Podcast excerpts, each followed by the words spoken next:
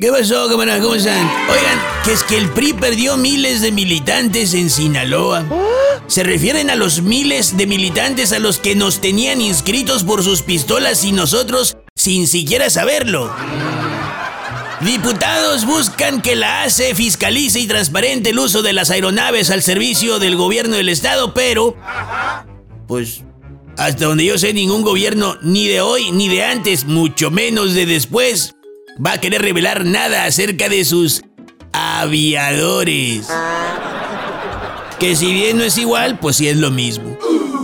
Oigan, un estudio de Spin arroja que Andrés Manuel López Obrador ha mentido 56 mil veces en las mañaneras.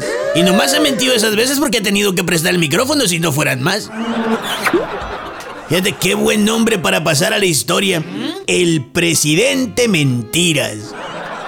Fíjate, el oportunísimo Tribunal Electoral del Poder Judicial de la Federación estableció que en su discurso del 30 de marzo el presidente hizo propaganda política. Abril, mayo, junio, tres meses después, así de rápida, así de expedita es el actual de nuestra justicia en México. No, y eso es en los casos que le urge. Bueno, pues la sala primera instó a Jesús Ramírez, vocero de la presidencia, a decirle al presidente que pues debería de ser más escrupuloso con ese tipo de mensajes, a lo que Jesús Ramírez respondió de inmediato, ah, mira que toda más. A ver, ¿por qué no vas si se lo dices tú?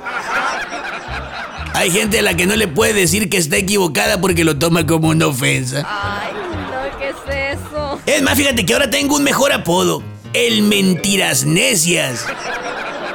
Ese es mi humilde regalo a Andrés Manuel López Obrador por su tercer aniversario de su gran victoria.